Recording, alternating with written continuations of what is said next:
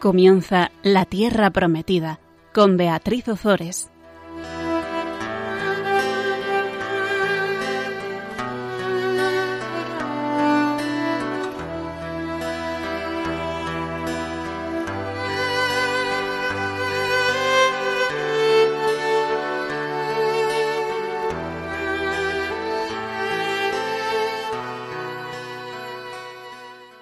Buenas tardes, queridos oyentes de Radio María. Aquí estamos en el programa La Tierra Prometida, un miércoles más compartiendo la palabra de Dios con todos vosotros. Buenas tardes, Bea. Buenas tardes, Beatriz. ¿Cómo estás? Pues muy bien. Quería también saludar a los oyentes que hoy nos escuchan. Bueno, pues saca esa oración tan bonita al Espíritu Santo y vamos a, a rezarla. Ven, Espíritu Santo, transforma nuestra tensión interior en un descanso santo, confusión interior en una calma sagrada, ansiedad interior en una confianza tranquila, temor interior en una fe firme, amargura interior en la dulzura de la gracia, tiniebla interior en una luz apacible, frialdad interior en un entusiasmo amoroso, noche interior en tu luz, invierno interior en tu primavera, endereza nuestra maldad, llena nuestro vacío interior, agudiza al máximo nuestra humildad, enciende la llama de nuestro amor, extingue las llamas de nuestra lujuria, deja que nos veamos como tú nos ves, permite que te veamos como nos lo has prometido, y que tengamos la dicha de que se cumplan en nosotros tus promesas. Amén. Amén. Bueno, vea, vamos a ver, tenemos aquí un pequeño problemilla que, que, bueno, no, no, ya no es un problemilla, pero vamos a contárselo a nuestros oyentes. Resulta que yo me confundí y me salté un programa. Entonces, en el programa pasado, en realidad, habíamos visto el, bueno, un lío. El caso es que vamos a ver, en el, en, en la página web, latierraprometida.es, metiéndose en Google, la Tierra Prometida todo junto en minúsculas.es, ahí voy a poner los programas por orden. Y los que escucharon el programa pasado, pues ya saben que, hay uno que, bueno, que no están del todo por orden. Entonces, este programa en realidad sigue no al último programa del 19 de mayo, sino al programa del 5 de mayo, en el que David huía de Jerusalén. ¿Por qué huía David de Jerusalén? Porque Absalón había conseguido el perdón de su padre, con mentiras, como siempre, ¿no? El perdón de su padre por haber asesinado a su hermano Amnón. Sabíamos que el asesinato de su hermano era penado con la pena de muerte y solo el rey David podía mitigar esta, esta pena. Bueno, pues Absalón consigue, con la ayuda de Joab, la mano derecha de David, volver a Jerusalén. Una vez en Jerusalén, al final David acaba, después de dos años, recibiéndole en palacio y perdonándole del, del todo, eh, significado eso con, con un beso que le da a su hijo. ¿Qué hace el bueno de Absalón? Pues el bueno de Absalón lo que hace es permanecer en Jerusalén y sembrar desconfianza y descontento entre los ciudadanos. Se establece en Hebrón, desde donde se propone tomar Jerusalén. Ya todo, eh, muchísima gente le conoce porque él se ha puesto a las puertas de Jerusalén, se ha puesto entre el rey David, que es el juez, y los, los y el pueblo. Y en vez de dejar que el pueblo acuda al rey David, figura de Jesucristo, se pone él en medio, les perdona todos sus, todas sus culpas porque le importaban un pimiento y se hace famoso con, eh, con su bondad, con su perdón, con su simpatía y, y bueno, pues eso, eso, es, eso es lo que hace. Absalón se prepara para tomar Jerusalén. ¿Y qué hace?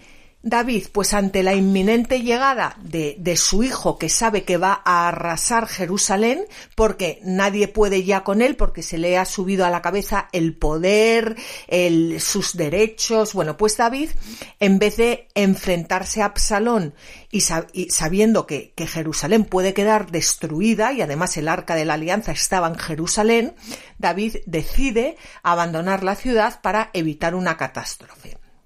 El arca de la alianza acompaña a David y a los suyos hasta la salida de Jerusalén, pero David pide a los sacerdotes Sadoc y Abiatar que junto con sus hijos regresen con el arca a Jerusalén y que permanezcan allí, porque Jerusalén es es la capital, esté David o no esté David. Él comprende que Jerusalén es la capital del reino, que el arca de la alianza debe quedarse en Jerusalén y deja a estos dos sacerdotes para que estén al tanto de lo que ocurre. Y, también, bueno, pues para que si pueden ayudar a, Absalón, no sé, a convertirse o a, no cometer burradas, pues también, ¿no? y David sube la cuesta de los olivos llorando hasta alcanzar la cima para dar culto a Dios.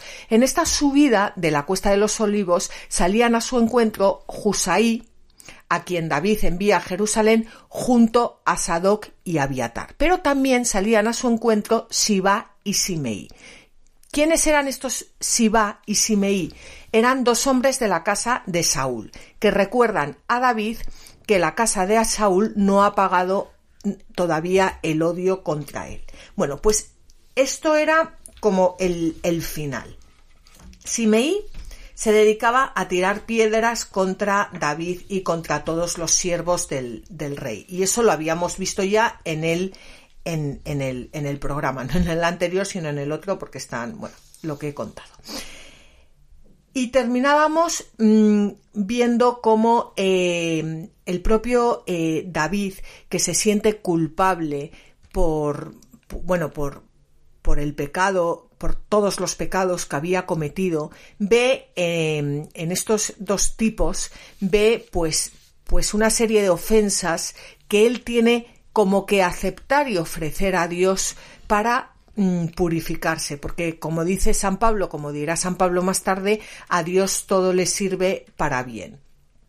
Y terminábamos el programa en el capítulo 16 del segundo libro de Samuel leyendo el versículo 12 que decía tal vez el Señor mire mi desgracia y me conceda bienes a cambio de estas maldiciones de hoy. Bueno, pues aquí tenemos al humilde David, que sabe que se merece que le tiren piedras y mucho más, y que también sabe que mm, tiene que eh, purificarse y que el Señor, porque es su Padre y porque le ama, quiere purificarle. Yo no sé si tú, eh, Bea, quieres añadir algo a todo esto o comenzamos ya con el programa de hoy. Pues Beatriz, si te parece, comenzamos con el programa de hoy. Me parece muy completo lo que has dicho.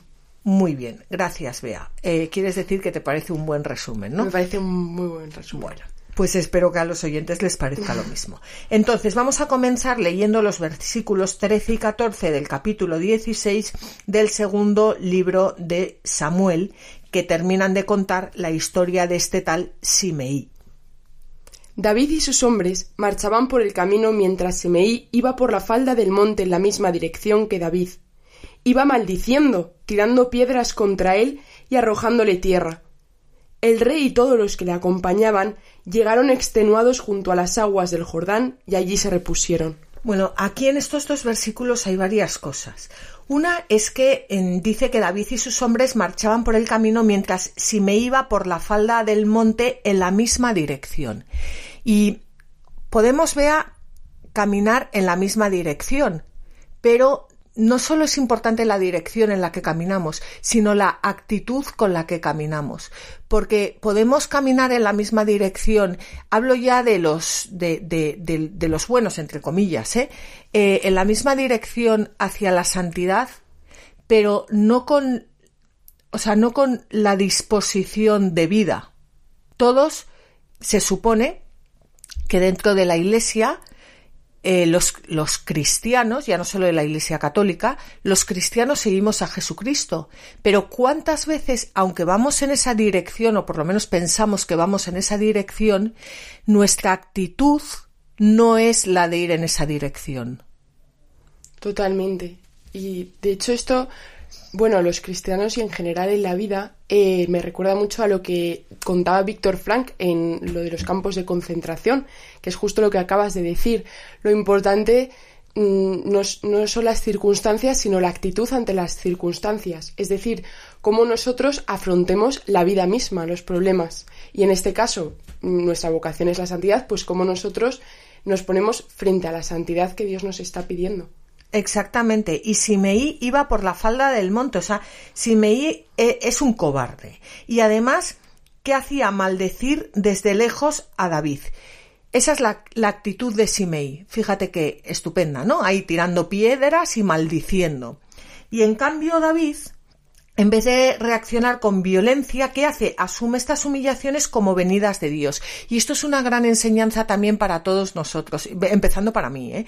Porque cuántas veces, y sobre todo últimamente, ya hablando de mi vida, que llevo eh, tres años, que en fin, como decía Santa Teresa, Señor, mm, si te portas así con tus amigos, no me extraña que tengas tan pocos amigos, pues, en fin.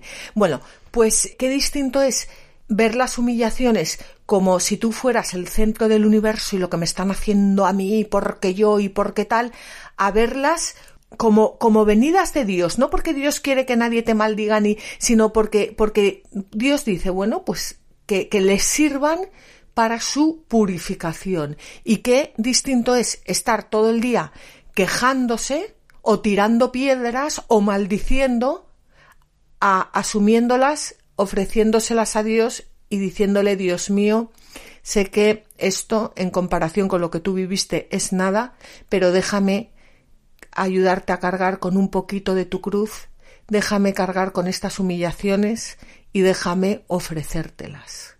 Es que es no me digas. Completamente distinto, claro. ¿Eh? Bueno, y de esta forma lo que va creciendo en el rey David, que es su piedad. Y va aceptando el castigo merecido por sus, por sus pecados. Y en este relato queda manifiesto que, pues lo que acabamos de decir, que el Señor emplea las malas voluntades para alabanza y ayuda de los, de los buenos. Y esto yo creo que es algo, es que yo lo repito porque a la primera que le viene bien es a mí. ¿Eh? Porque la primera que se queja muchas veces soy yo. Con ese no puedo más, lo que tengo que aguantar, lo que me están haciendo y, que y, y la actitud de un cristiano no es esa. La actitud de un cristiano es Señor, que todo esto que me está ocurriendo sirva para tu gloria y para la salvación de, de las personas que me están atacando. ¿No? Totalmente. Si te parece, Bea, vamos a leer un comentario de Salviano, el, el presbítero, que resume un poco todo lo que hemos visto hasta ahora. Conforme a la palabra de Dios, a partir de ahí surgió un cúmulo incalculable de desgracias. Durante largo tiempo, el padre tuvo que soportar las intrigas del hijo. Así, hay que añadir también el espectáculo de la huida de David. Este rey tan poderoso, de nombre tan ilustre, superior a todos los demás reyes, tuvo que emprender la huida delante de todos los suyos, con un pequeño número de esclavos, indigente y solitario en comparación con todo lo que había poseído. Tuvo que huir con miedo, deshonra y dolor, huyendo, dice la escritura, con la cabeza cubierta y los pies desnudos. Sobreviviente a su anterior condición, proscrito de su personalidad, como viviendo después de su propia muerte, rebajado, lo que se le hacía difícil a la condición de sus propios esclavos e incluso, lo cual es peor, su piedad, de manera que Sibá tuvo que alimentarlo y Semeil no temía maldecirlo en público. El juicio de Dios había hecho de él otra persona, hasta el punto de que un simple adversario le insultaba a la cara a él a quien había podido temer el orbe entero. Es precioso este, este comentario de, de, Salviano porque es mm, en realidad un resumen de la vida de nuestro Señor Jesucristo, como Él siendo Dios se hizo esclavo para la salvación de todos, cómo se hizo siervo es mm, un Dios, el mismísimo Dios, el que ha creado el cielo y la tierra, el que nos ha creado a nosotros, el que todo lo puede, el que todo lo sabe, mm, se abajó hasta, hasta lo más bajo para librarnos del, del, pecado y de la muerte. Y, este comentario de, de Salviano eh, nos recuerda muchísimo a, a, nuestro Señor Jesucristo y a David le pasó lo mismo. David, bueno, lo mismo entre comillas, eh, David era el rey, el rey a quien todos adora, bueno, adoraban o ante, ante el que todos arrodillaban, por lo menos, y, y tuvo que salir de Jerusalén con, vestido como un pobre y sin, y sin nada, sin ni siquiera el arca de, de la alianza, que era, era su mayor tesoro. Totalmente. Sí, es, es muy curioso como, pues, como decía el Salmo, ¿no? La lógica de Dios no es nuestra lógica. Y es que es verdad que esto en el mundo no se entiende como un Dios tan poderoso, pues viene al mundo en pañales, en, en, un pesebre de madera y muere en una cruz, ¿no? Y, y lo que acabamos de leer del presbítero Salviano, que, que, es que realmente este ha sido el recorrido de, de Dios en el mundo, la pobreza. Ya, y es lo que a nosotros por lo general pues no nos apetece. Claro, y, y lo que decía, yo es que no me cuesta entenderlo muchísimo. Pues bueno, me imagino que, que, eso es lo que le pasará a la mayoría, que lo que nos pasa a la mayoría de las personas. Vamos a hacer, vea si te parece, una pequeña pausa para meditar lo que nos ha contado Salviano el presbítero y continuamos.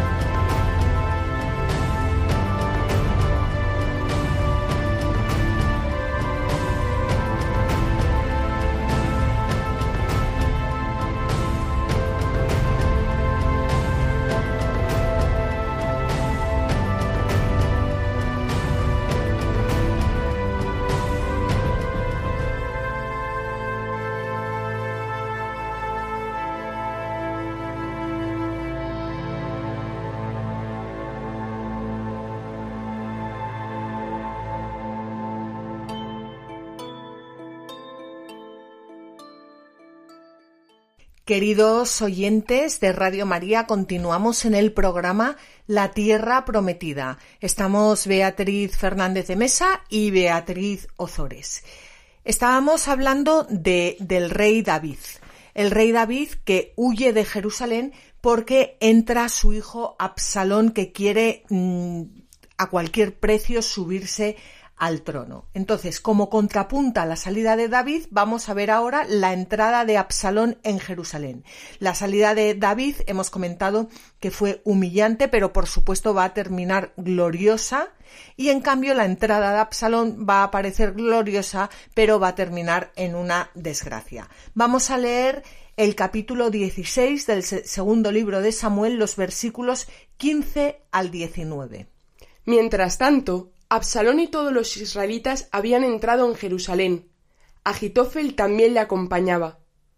Cuando Husay el arquita, amigo de David, se presentó ante Absalón, le dijo Viva el rey. Viva el rey. Absalón le respondió ¿Esta es la fidelidad que tienes con tu amigo? ¿Por qué no has seguido con él? Husay le contestó No. Yo estaré con aquel a quien el Señor, este pueblo y todos los israelitas hayan elegido, y con él permaneceré. Además, ¿a quién voy a servir? ¿No es a su propio hijo? Como he servido a tu padre, te serviré a ti. Pues aquí tenemos dos personajes. Tenemos a Agitofel. Agitofel, ¿verdad, Vea que era el malo? Eso es. El malísimo. El malísimo. ¿Qué quería hacer Agitofel? Pues fastidiar fastidiarla hasta el punto de que en el versículo 31 del, del capítulo 15 dice, entonces le comunicaron a David que Agitofel estaba con Absalón entre los conjurados y dijo, Señor, haz que se pierdan los planes de Agitofel. ¿Te acuerdas que habíamos visto eso en el programa? Ya no sé, ya me he liado si es el anterior o el otro. Pero David le pidió al Señor que se perdieran los planes de Agitofel porque iban en contra de Dios. ¿Eh? Bueno, pues ese es Agitofel. Y luego tenemos a Husai. ¿Quién es Husai? Vea. Pues esta pregunta, Beatriz, es muy interesante, porque según el texto, aquí pone que Husai, el arquita, amigo de David. Es decir, Husai es el amigo de David y se dirige entonces a David como amigo. En cambio, si seguimos leyendo unos párrafos posteriores, eh, el mismo Husai habla a Absalón, pero le habla como siervo, no como amigo. Esto pues me recuerda muchísimo a cuando Jesucristo nos dijo, ya nos llamo siervos, porque el siervo no sabe lo que hace su Señor, pero os he llamado amigos, porque os he dado a conocer todo lo que he oído de mi Padre. Entonces, con esto, realmente, al final el amigo es el que comparte entre sí lo que oye de Dios, que es la palabra de Dios.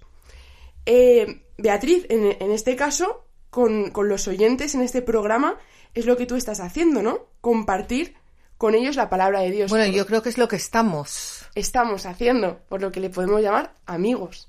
Claro que sí, tenemos un montón de amigos. Tenemos, además, yo sé que mm, no todas las personas que nos escuchan nos, nos escriben. Bueno, de hecho, yo cuando escucho un programa de radio eh, no suelo escribir nunca porque, no sé por qué, porque mm, debería y además debería hacerlo y agradecerlo, pero no lo hago. El caso es que pero, pero hay personas que nos escriben y a través de los programas nos hemos hecho amigos. Yo me he hecho amigos, pero amigos que quiero de verdad, que, bueno, pues han empezado escribiéndome, nos hemos empezado a, a cartear con algunos, con otros no. Eh, de hecho, bueno, aprovecha más el programa para, para saludar a unos súper amigos que eh, tenemos en Texas, en un pueblo que se llama Kyle. Y, bueno, con ellos es una comunidad que, están dando clase de Biblia con, estos programas y con otros de Matermundi. Y, y bueno, ya les doy sesiones por Zoom. Em, y, además les quiero, les quiero un montón. No les conozco físicamente, pero son encantadores. Les conozco por Zoom. Esos son, bueno, las, las maravillas de las nuevas tecnologías, ¿no? Que también tienen sus cosas malas, pero también tienen sus cosas buenas. Así que al final es lo que decía Jesucristo, mi madre y mi padre, no mi madre, perdón, mi madre y mis hermanos son los que escuchan la palabra de Dios y la ponen por, por obra. Bueno, pues acordaros que, que era el que mm, había salido al encuentro eh, de David con las vestiduras rasgadas y con la cabeza cubierta de polvo. Y recordad que David le dijo que no fuera con él porque iba a ser una carga, pero le dijo, en cambio, si vuelves a la ciudad y le dices a Absalón, yo seré tu siervo, oh rey, como lo fui de tu padre, ahora lo seré de ti. Podrás inutilizar en mi favor los planes de Agitofel. Y además le dice, le dice David, los sacerdotes Sadoc y Abiatar estarán contigo. O sea que que Husai realmente realmente es amigo de David, por lo que tú decías, vea, porque lo que está buscando de la mano de David es la gloria de Dios y torcer los planes del malo. Eso es. Eso es. Vamos a ver ahora las decisiones que Absalón va a tomar contra David. Pero tenemos en la corte, eh, tenemos a los, a los dos eh, sacerdotes tenemos a los dos hijos de los dos sacerdotes y tenemos a Husay. No sé si, si se me olvida alguien. Digo del, del, bando de, del bando de David. Vamos a ver entonces lo que hace ahora la joyita, el, angelito de, Absalón. Entonces Absalón dijo a Agitofel, deliberad en consejo qué debemos hacer. Agitofel le respondió, Llégate a las concubinas de tu padre, que se quedaron al cuidado del palacio, Así todo Israel sabrá que te has hecho odioso a tu padre y se fortalecerá el ánimo de todos los que te siguen. Sobre la terraza se levantó una tienda para Absalón, y éste se llegó a las concubinas de su padre a la vista de todo Israel. En aquellos días los consejos de Agitofel eran como un oráculo de Dios para quien le consultara. Así eran considerados los consejos de Agitofel, tanto para David como para Absalón. Este Agitofel, desde luego, es una, una joya, ¿eh? Fíjate lo que le dice Absalón. Deliberad en consejo qué debemos hacer. ¿Qué diferencia entre Absalón y David? David se lo consultaba a Dios. En cambio, Absalón, su hijo, se lo consulta al bicho este. En consejo, bueno, en consejo que mientras te den el consejo que a ti te gustan, va todo fenomenal. Y fíjate lo que le dice el consejo de Agitofel. Es que yo creo que esto es súper actual, vea, porque a ver a quién le pedimos consejo. Claro, yo creo que esto ya lo he dicho en programas anteriores, ¿no? Si tú, imagínate que te, que te va mal con tu esposo Mm, bueno, a ti no porque no estás casada, pero a una persona eh, que está casada, por ejemplo. Y mm, va a una persona que está todo el día leyendo las revistas del corazón. Pues, ¿qué le va a contestar? Pues hija, divórciate, porque mira, fulanita se ha casado ya cinco veces y a cada marido le ha sacado eh, de todo y, está estupenda y se va todo mm, y además eh, pues en cambio a una persona de oración, a una persona que se lee las catequesis de San Juan Pablo II, a una persona que está formada, a una persona que quiere dar gloria a Dios, a una persona que sabe la importancia de la familia, pues ¿qué te va a responder? Intenta luchar hasta el final, mm, búscate pues alguien eh, de orientación familiar, vete a Proyecto Amor Conyugal, que allí te pueden ayudar, em, búscate a un sacerdote que te dirija, mm, es que, es que no tiene nada que ver el consejo, claro, es que si nos guiamos por los consejos de los hombres, depende a quién le pidas consejo. Pues fíjate el consejo que le, que le da a Jitofel. Llégate a las concubinas de tu padre que se quedaron al cuidado del palacio. ¿Te acuerdas que David había dejado a, diez, creo que eran concubinas?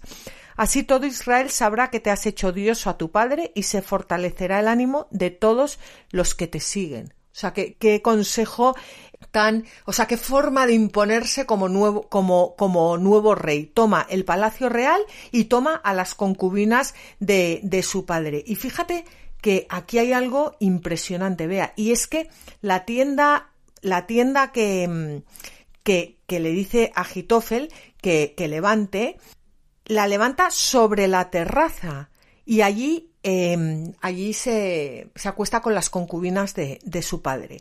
Bueno, pues esa terraza es la misma terraza en la que David cometió adulterio con Betsabé. ¿Y qué está haciendo? Dar cumplimiento al castigo impuesto a David de que sus mujeres iban a ser deshonradas en público. Es que es impresionante. O sea, en, en la misma terraza donde David cometió adulterio con Betsabé, en esa misma terraza, su hijo se va a acostar con el harén de su padre, con las concubinas de su padre, que recordemos que en aquella época un rey podía tenerlas. O sea, ahora no estamos juzgando si David tenía concubinas o no, que le era lícito. Sobre esa misma terraza, o sea, sobre ese mismo lecho donde David cometió adulterio, ahora su hijo va a cometer un adulterio todavía peor.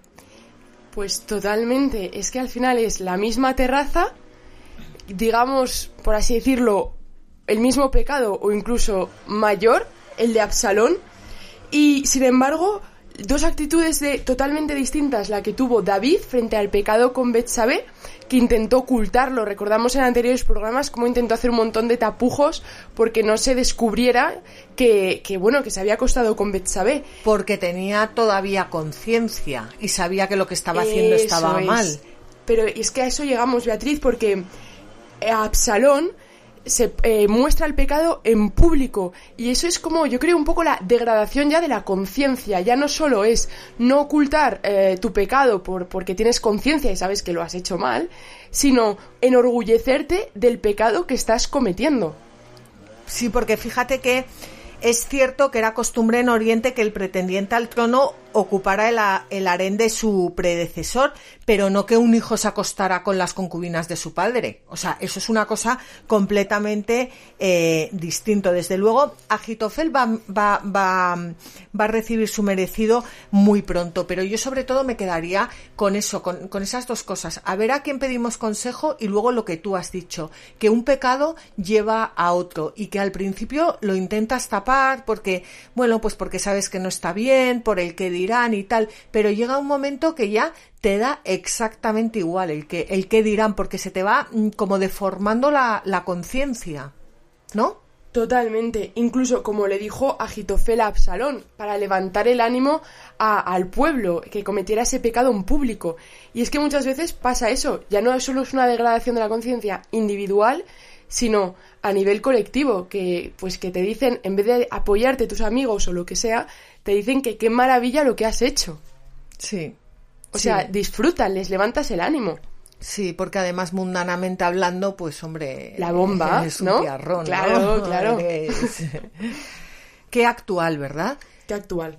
No sé, a mí por eso me gusta tanto el Antiguo Testamento porque me, bueno, aparte, o sea, me, me, me apasiona porque, porque es, es pues de lo que es capaz el hombre, de, de, lo bueno y de lo malo que es capaz el hombre, y, y cómo si, si nuestro Señor Jesucristo no entra en nuestras vidas, es, no, no podemos dar gloria a Dios. Puede entrar aunque no le conozcamos, ¿eh? ojo, porque eso ya es otro tema.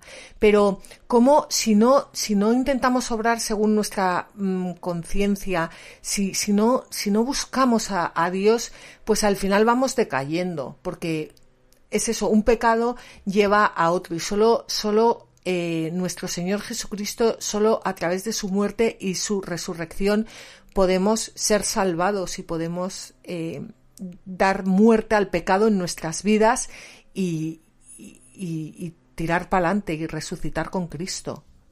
¿No? Totalmente.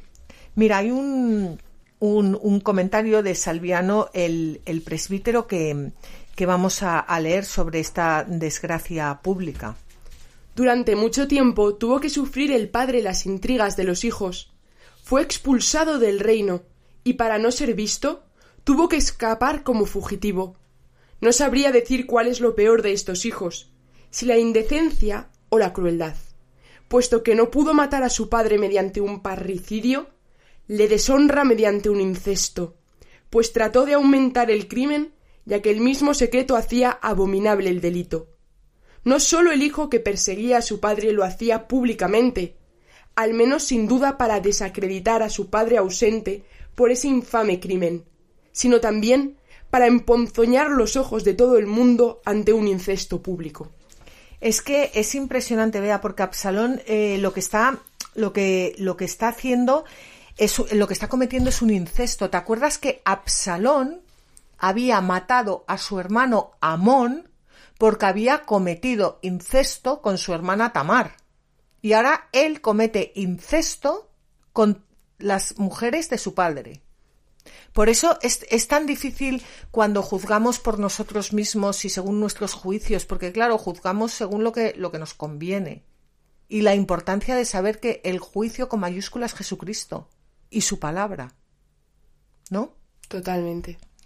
Bueno, vamos a, a leer también el Salmo 54, que es un salmo donde vemos, vemos las, las entrañas del, del, corazón de David, de lo que está pasando, y también veremos cómo, eh, bueno, veremos, Jesucristo toma para sí ese salmo y carga con ese dolor de, de David.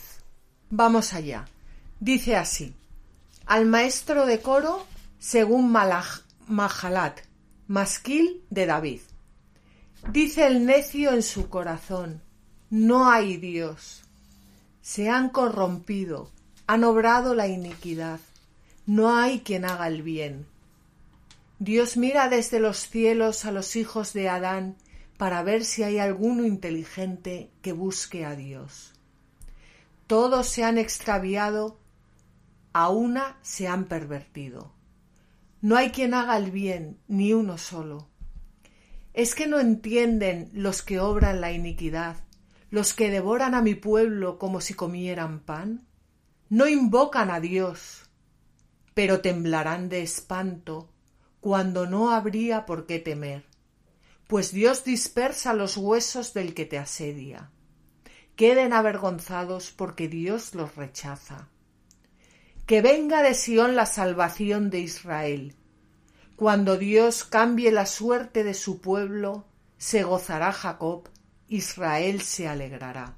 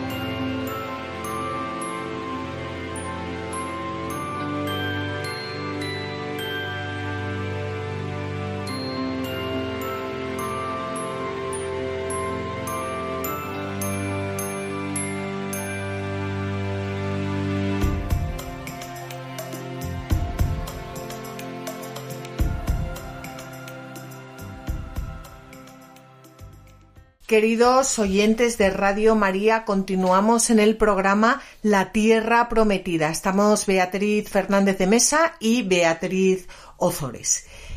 Estábamos, bueno, acabábamos de leer el, Salmo 54 de boca del rey David que Jesucristo más tarde acogerá como oración propia y hemos hecho pues una pequeña pausa para, para meditar este, este salmo.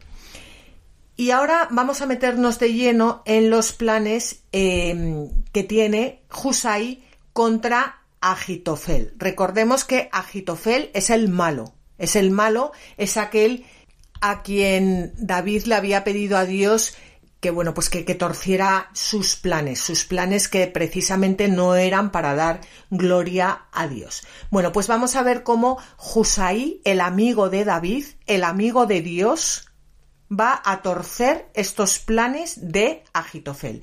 Entramos ya en el capítulo 17 del segundo libro de Samuel y vamos a leer los versículos 1 al 4.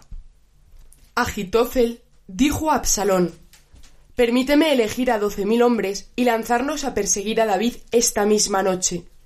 Caeré sobre él cuando esté cansado y sin fuerzas en los brazos. Le haré temblar y todos los que estén con él se darán a la fuga. Así heriré solo al rey, y conduciré hacia ti a todo el pueblo, que volverá como retorna una esposa a su marido. Tú buscas solo la vida de un hombre, el resto del pueblo quedará a salvo. La propuesta fue del agrado de Absalón y de todos los ancianos de Israel. Sin embargo, Absalón dijo Llamad también a Husay, el arquita, y oigamos lo que piensa. Es que es impresionante, porque fíjate, vea que Agitofel, el malo, lo que le dice a, a Absalón, o sea, no solo no solo le, le, cuenta su plan para acabar con David esa misma noche, que eso le apetece muchísimo a Agitofel, le apetece muchísimo a Absalón y le apetece muchísimo a todos los que quieren chupar, chupar del poder. ¿eh? quitarse a, al rey de en medio. O sea, eso, eso es, ya hemos dicho que es el malo y esos son los planes, ¿no? Pero fíjate cómo lo, cómo lo pinta. Dice, caeré sobre él cuando esté cansado y sin fuerzas en los brazos. Le haré temblar. Este, estos son los malos. O sea, no solo quieren acabar con el otro, sino que se regocijan en la maldad. Se regocijan en lo que le van a hacer al otro. Yo lo, lo, lo, sé porque, porque lo he vivido en mis carnes últimamente. He estado con personas que son malas. Y, y, todo el día hablan del mal y, y, lo que, y lo que hay que hacerle al otro y lo que yo le haría y, y lo que, y bueno, juicios ya ni te cuento y es como un infierno, es como vivir en un infierno en el que, en el que el alimento es el mal, el mal del otro y lo mal que lo va a pasar el otro y lo que se merece pasarlo de mal. Por supuesto, todos se merecen lo mejor. Los que se merecen el mal son los otros. No uno mismo, claro, eso siempre. Por supuesto. Por supuesto, ¿no? Entonces dice, le haré temblar y todos los que estén con él se darán a la fuga. O sea, no solo me lo voy a cargar, sino que además le van a abandonar. O sea, es que, es que está como, como engordando aquí a, a Absalón. Así heriré solo al rey. O sea, que es los otros que, que, se vayan, porque no solo le voy a herir, sino que además se, se va a quedar sin amigos, se va a quedar sin nadie y conduciré hacia ti a todo el pueblo que volverá como retorna una esposa a su marido. Es que una esposa no retorna a su marido, porque la esposa no deja al marido. Que como retorna a su marido, ¿de, de dónde? ¿De dónde? ¿A dónde se va la esposa? ¿No? Es que no, no. Eh, tú buscas solo la vida de un hombre el resto del pueblo quedará a salvo, pero quedará a salvo, claro, para, para ser tus esclavos. No porque te interese la salvación del pueblo. Es que aquí yo cuando leo esto me enamoro todavía más, si cabe, de Jesucristo, porque es que es, es, es como Jesucristo nos va enseñando la maldad que tenemos en nuestros corazones y cómo, eh, si queremos acoger su palabra, nos va desvelando poco a poco cómo es Él y cómo son sus planes de amor, pero son unos planes que solo se pueden entender si dejamos que nos purifique y si abrimos nuestro corazón al amor. Si no, no se entienden. No, no se entienden, o sea, se escuchan, pero no te hacen vibrar. No, porque, porque, porque no, no se entienden. ¿Y qué dice la Biblia?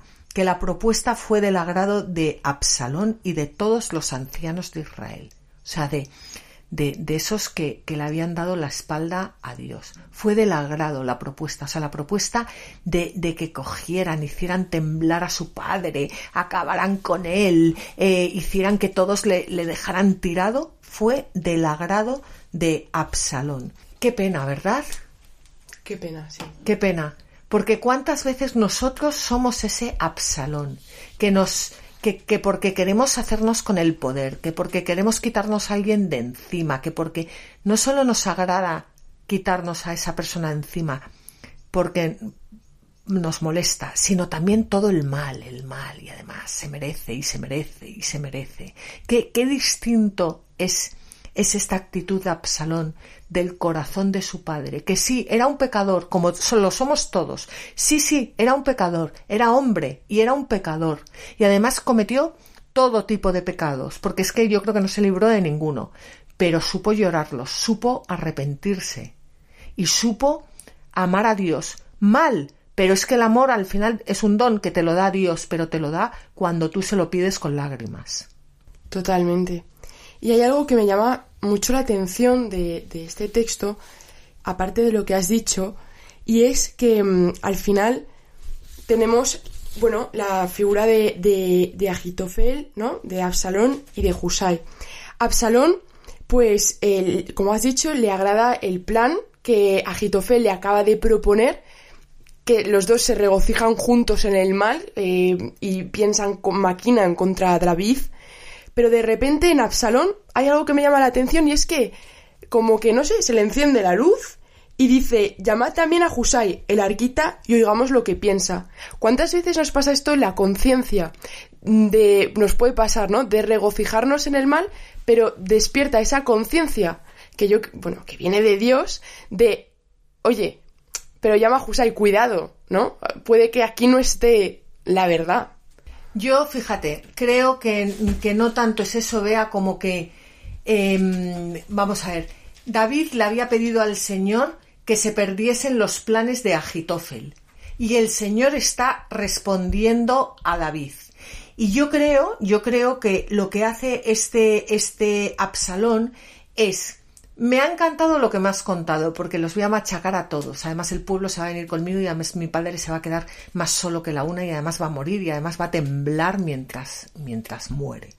Y ahora vamos a, llamar aquí al tal Husay, que conoce muy bien a, mi padre, que es su amigo, y que se ha puesto de mi lado, a ver si a ti se te ha escapado algo para todavía hacer más la, la puñeta con perdón a mi padre porque Absalón ya ha abierto su corazón al, al, demonio, que es lo que le, le pasó a, a, Judas. De hecho, el consejo de Agitofel recuerda la conspiración del Sanedrín contra, contra, contra Jesús, que, que es dejarle solo y dispersar a las ovejas para que te sirvan a ti, no a él. Y esa es la táctica del demonio, que no haya comunidades, que cuando haya una comunidad surjan peleas.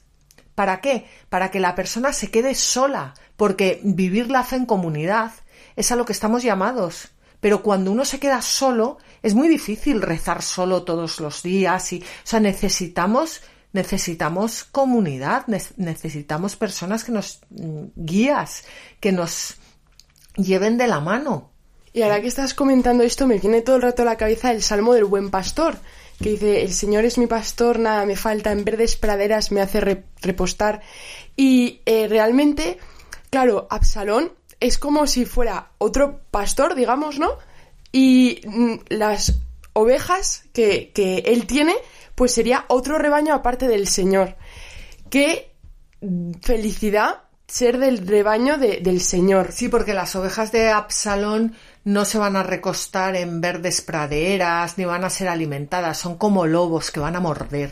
Y se van a recostar, con perdón, en la mierda del mal. Exacto. Perdonada estás. Bueno, pues vamos a ver ahora qué le dice Husay. Vamos a leer los versículos 6 al 14 del capítulo 17 del segundo libro de Samuel.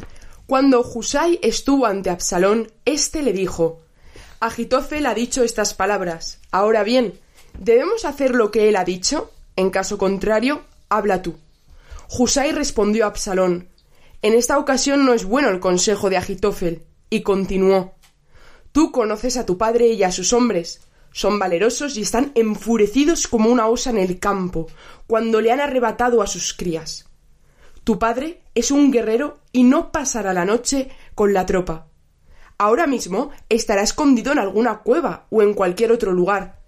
Si al iniciar la pelea cae alguno de los tuyos, se correrá el rumor y dirán ha habido un gran desastre entre los seguidores de Absalón. Entonces, hasta los más valientes, hasta los que tienen el ánimo como el de un león, se asustarán, porque todo Israel sabe que tu padre es valeroso y sus hombres son fuertes. Yo aconsejo que se reúna en torno a ti todo Israel, desde Dan hasta Berseba, una muchedumbre tan numerosa como las arenas del mar, y que tú vayas al frente de ellos. Nos acercaremos a David en cualquier lugar donde se encuentre y caeremos sobre él como el rocío cae sobre el suelo. Ni un solo hombre de los suyos escapará. Si se retira a una ciudad, todo Israel llevará cuerdas y arrastraremos la ciudad hasta el valle, de modo que no pueda encontrarse ni la piedra más pequeña. Absalón y todos los israelitas dijeron El consejo de Husay, el arquita, es mejor que el de Agitofel.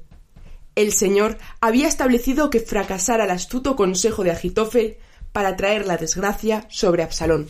Bueno, aquí lo tenemos, vea. El Señor había establecido que fracasara el astuto consejo de Agitofel para traer para traer la desgracia sobre Absalón. Aquí está la respuesta de Dios al rey David, de que se tuerzan los malvados planos de Agitofel. ¿Y qué, qué, mm, ¿Qué hace Husay? Eh, le, le, engorda todavía más a... El otro habla con odio. El otro hablaba con odio, con vamos a, acabar con David. Este, este le engorda todavía más el ego. Para, para, para que ese, es, es que lo está, vamos, le está cebando como, como a los pavos de Navidad. Eh, pues lo mismo, dice, fíjate, si al iniciar la pelea cae alguno de los tuyos, se correrá el rumor y, dirán, ha habido un gran desastre entre los seguidores de Absalón. O sea, eso no lo puede permitir Absalón. Ya, ya le, o sea, ya solo pensar que Absalón piense que puede caer uno de los suyos y que pueden poner en duda su, su poder y su grandiosidad, ya, ya le lleva a, a es, es, es que qué, fácil es, mm, qué fácil es aconsejar a las personas que, que, viven para ellas mismas y que dan la espalda a Dios, porque es engordarlas, engordarles su ego. Decirles lo que quieren que les digamos. Sí. Yo conozco a, a, una persona que, que bueno, tenía, tenía un, un administrador que le ha robado toda su fortuna. Y ese administrador, que es, vamos, un traidor de los pies a la cabeza, ¿qué hizo durante todos estos años?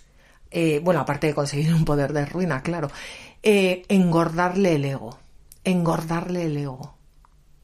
Y la, la, persona se iba hinchando, hinchando, hinchando. Qué fácil es cuando, cuando una persona, en vez de mirar a Dios, se mira a sí mismo, engordarle el ego. En cambio, a los santos, tú imagínate decirle a la madre de Teresa de Calcuta, si una de las tuyas cae, ¿qué dirá la gente? Bueno, te da un bofetón. Te dice que le importa un... Vamos, Vamos que deja todo en manos de Dios. Que deja todo en manos de Dios y que ya se ocupará Dios. Y que, y que, que ella, ella, pues era un lápiz en manos de Dios. O sea, que qué distinto. Es que a un santo es muy difícil engordar, engordarle el ego. Y, y si lo haces, eh, tiene un arma poderosa, que es la confesión. Totalmente. Y vuelve a empezar. Y pide perdón al Señor y vuelve a empezar otra vez. En cambio, estos no, estos que se van a confesar. Estos siguen engordando y engordando y engordando hasta que, hasta que explotan. Pues, fíjate, y además le, le dice Husay, nos acercaremos a David en cualquier lugar donde se encuentre y caeremos sobre él como el rocío cae sobre el suelo. ¿Cómo cae el rocío sobre el suelo? Nos acercaremos, o sea, el que se va a acercar va a ser él, no, no los. Como el rocío cae sobre el suelo. O sea, lentamente, pero sin hacer daño, eh, alimentándolo. O sea, es que no, es que es que es otra, otra. Pero claro, esto, esto el, el, el engordado Absalón no lo entiende.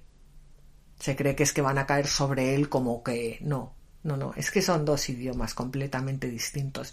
El de, el de Dios y, y el, del, el del demonio. Bueno, pues de esta forma, fíjate, de esta forma tan magistral se contraponen los dos proyectos presentados a Absalón. Tenemos por una parte el de Agitofel, su consejero, el consejero del malo, y por otra parte los de Husay, el amigo de David.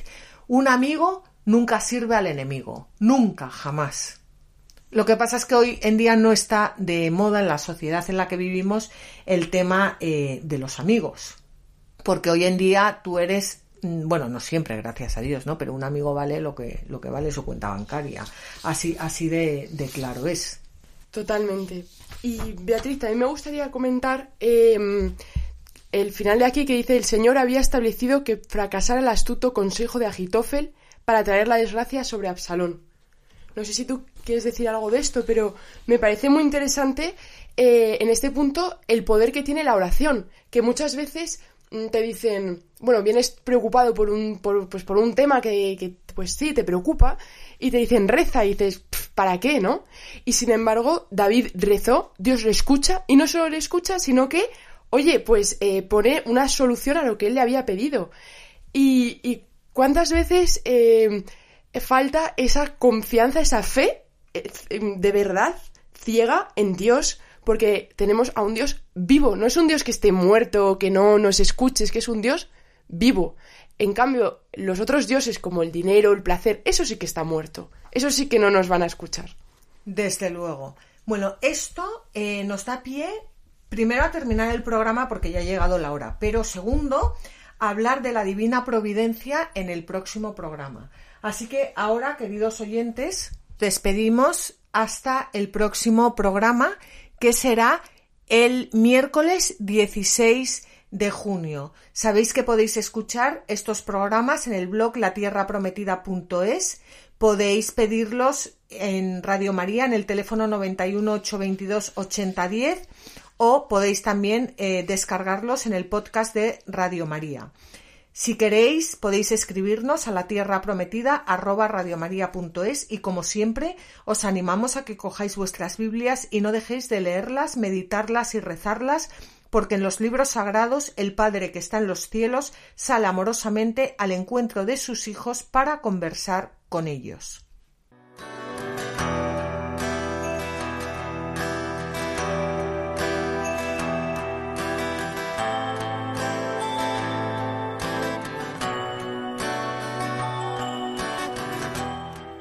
Así concluye La Tierra Prometida con Beatriz Ozores.